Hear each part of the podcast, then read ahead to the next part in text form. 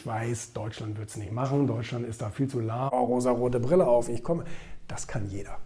Äh, dann drehe ich mich doch um und gehe. Wie, na, oh, das ist jetzt aber überraschend, aber wir haben das nicht gemacht. Ja, habt ihr Pech gehabt. Ich weiß gar nicht, warum wir damals diesen Aufhänger hatten, aber ich hatte mal mit einem sehr, sehr bekannten Comedian gesprochen, der auch eine ARD-Show hatte. Ich weiß gar nicht, ob er die noch hat. Und ähm, da haben wir irgendwie über Demokratie gesprochen und, und so weiter. Und wie gesagt, ich weiß nicht mehr genau, welcher Aufhänger das war, weil das ist schon ein paar Jahre her, einige Jahre her.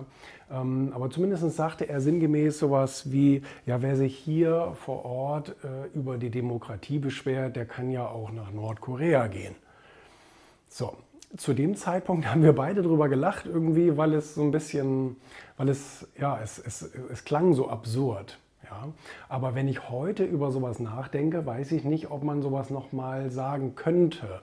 Ähm, nicht, weil ich jetzt denke, irgendwie Deutschland äh, ist jetzt hier eine Diktatur, das ist ja nicht der Fall. Aber die Frage ist, welchen Standard setzen wir uns? Und das betrifft ja nicht nur Politik, das betrifft ja letztendlich auch Wirtschaftsentwicklung und Forschung und, und, und, und was weiß ich dann, Bildung etc. Welchen Maßstab oder welche Benchmark setzen wir uns denn? Also mit wem wollen wir uns denn vergleichen? Ein Unternehmen kann sich das auch fragen. Wenn man sagt, ja, uns geht es schlecht, ähm, aber es gibt ja auch Leute, die sind noch schlechter. Ja, aber es gibt auch Leute, die sind noch besser. Und so ist es ja mit Demokratien auch und mit, und, und, und mit Forschungsstandorten und mit Wissensstandorten etc. Die Frage ist wirklich, welche, ähm, welchen Vergleich ziehe ich? Vergleiche ich mich mit Leuten ganz unten an der Tabelle, so wie das Beispiel Deutschland und Nordkorea? Oder vergleiche ich mich mit Leuten so im mittleren Segment?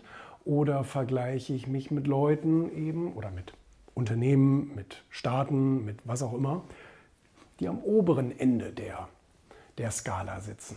Ich persönlich denke ja, man, man sollte sich nach oben orientieren, nicht nach unten und auch nicht ins Mittelmaß.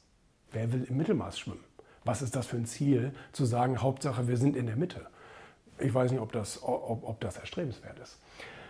Aber das ist eben, da habe ich in letzter Zeit oft drüber nachgedacht, auch wenn jetzt heutzutage dann irgendwelche Politiker irgendwelche Vergleiche ziehen und sagen, ja, das ist bei uns ja alles noch nicht so schlimm und bei anderen ist das ja noch viel schlimmer. Ja gut, ähm, nach unten orientieren ist immer leicht, glaube ich. Nach oben orientieren ist eine Herausforderung. Ich glaube aber eine Herausforderung, die es auch wert ist zu kämpfen. Ne? Als Unternehmen genauso. Ne? Also ähm, wenn ich nur Ausreden suche, weil es ja Leute gibt, die sind noch schlechter dran als ich. Ich weiß nicht, ob das, ob das der richtige Ansporn ist oder die richtige Denke ist. Nein, ich glaube schon, dass es ähm, heute umso wichtiger ist, zu schauen, wie kann man nach oben kommen. Und gerade auch für Deutschland, glaube ich, so als, als Standort ist es immens wichtig, diese Frage zu stellen.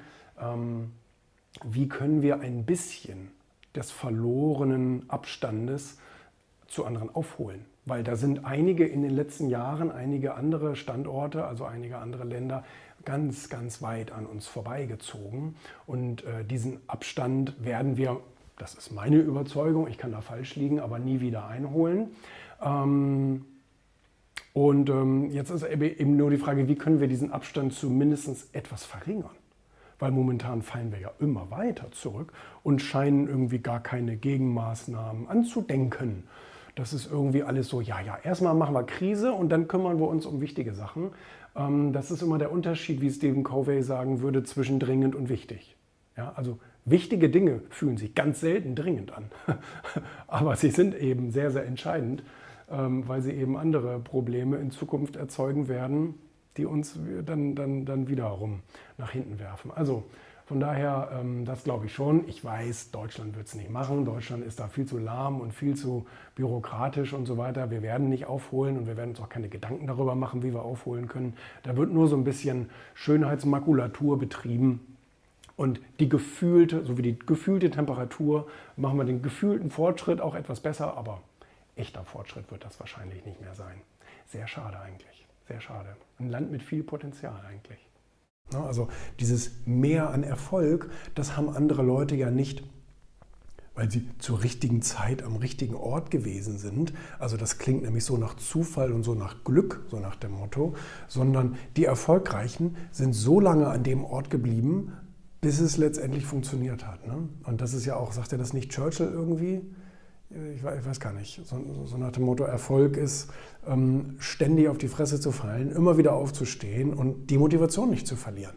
Und das ist eben so das Geheimnis, diese Motivation nicht zu verlieren und sich im Vorhinein, also insbesondere bei dem Projekt, was es betrifft, habe ich schon vor Monaten zu ihm gesagt, du wirst noch, du wirst noch sehen, was wir für was wir für Herausforderungen da noch kriegen. Jetzt sieht alles schön und super und tutti aus, ne? aber irgendwann auf dem Weg, entweder in der Mitte oder am Ende, wird dann nochmal wieder irgendwie ein Problem auftauchen, wo, ähm, wo man nicht mit rechnet. Das ist ganz normal.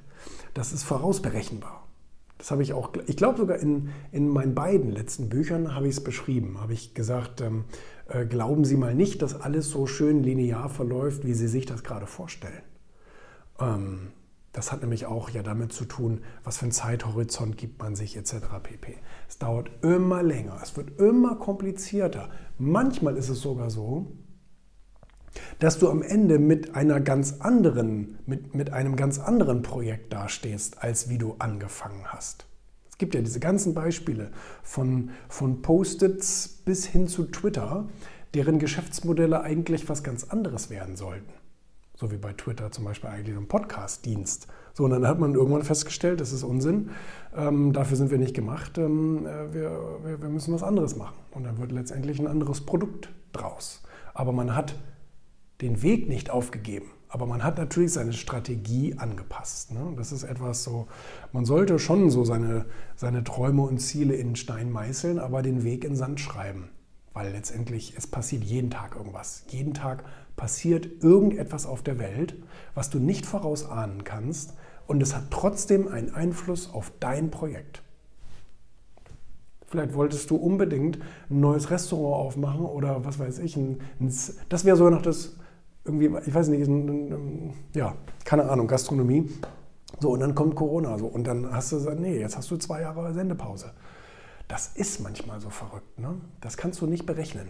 Du musst natürlich dranbleiben und das ist das Harte ein Ziel setzen und irgendwie einen Traum haben und sagen, oh, rosa-rote Brille auf, ich komme, das kann jeder.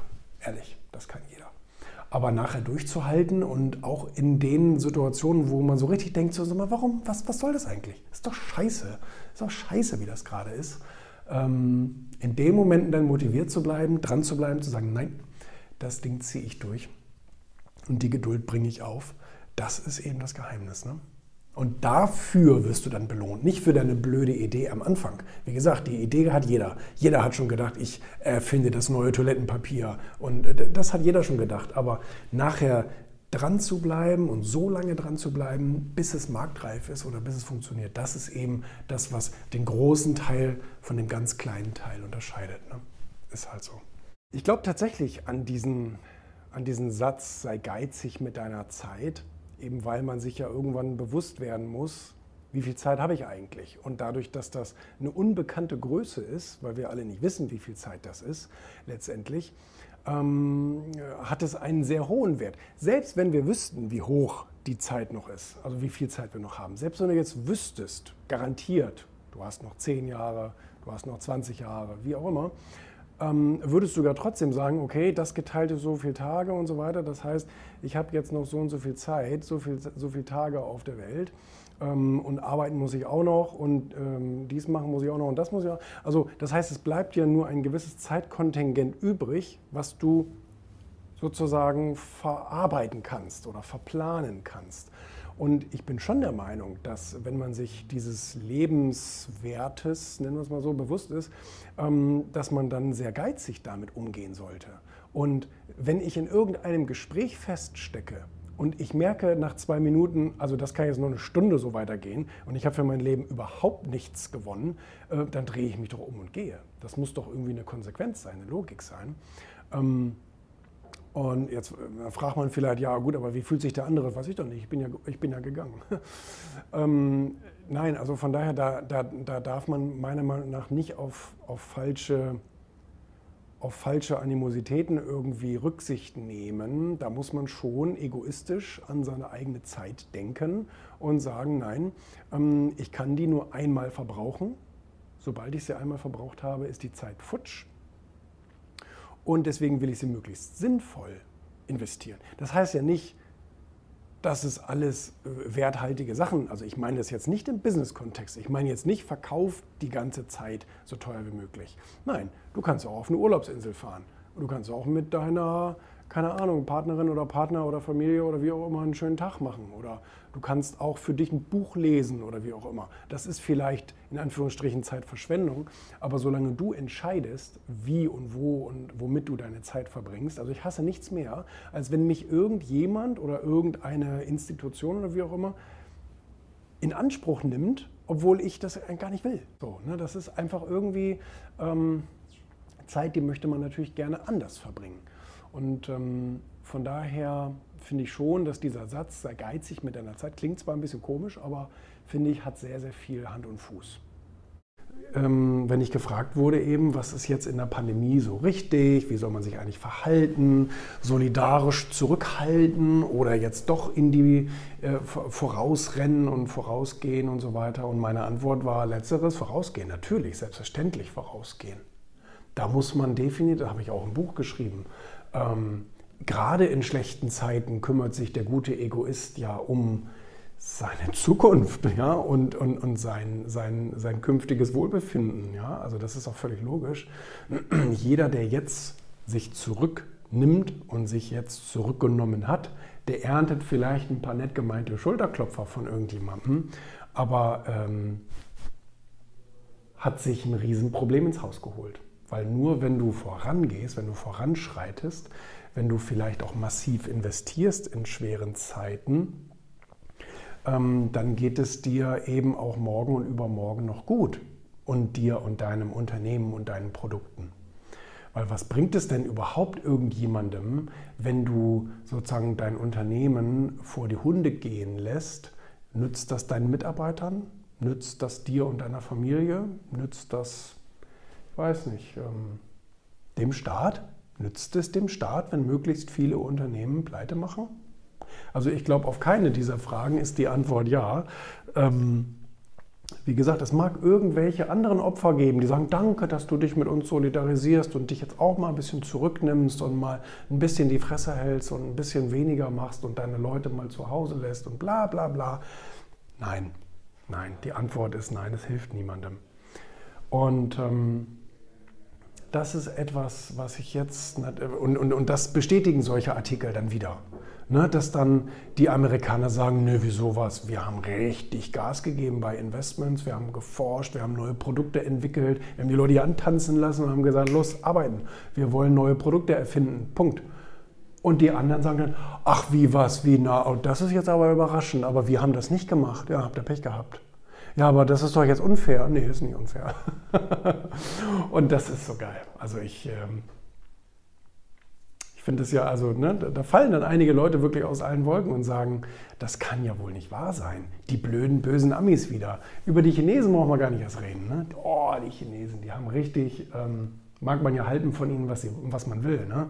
Äh, jetzt wurde gerade ich hatte das vorab schon als Meldung von dem, von dem Forschungsinstitut in Kiel. Ne? Ähm, bekommen als, als Vorabinformation, dass sie eben diese, diese geheimen Kreditverträge, auch unter anderem mit Entwicklungsländern, analysiert haben. Wie unglaublich fies die gemacht sind, zum Vorteil der Chinesen und zum Nachteil des Kreditnehmers. Und das äh, wurde jetzt heute Morgen auch überall in den Medien breitgetreten ähm, dass jetzt dieser Bericht da kam. Die Chinesen, die haben schon die letzten Jahrzehnte immer alles zu ihrem Vorteil erarbeitet ja, alles zu ihrem Vorteil. Ähm, und äh, auch das EU-Abkommen jetzt und so, und so weiter und so fort, das ist alles der Hammer. Die haben das genau richtig gemacht. Die haben, also wie gesagt, ja, also ob ich das jetzt gut finde oder nicht, sage ich nicht, aber äh, die, haben das, die, die haben die Leute nach allen Regeln der Kunst ausgezogen. Alle Länder, alle. Also das ist so unglaublich.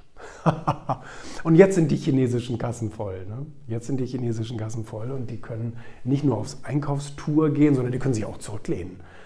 In Anführungsstrichen zurücklehnen.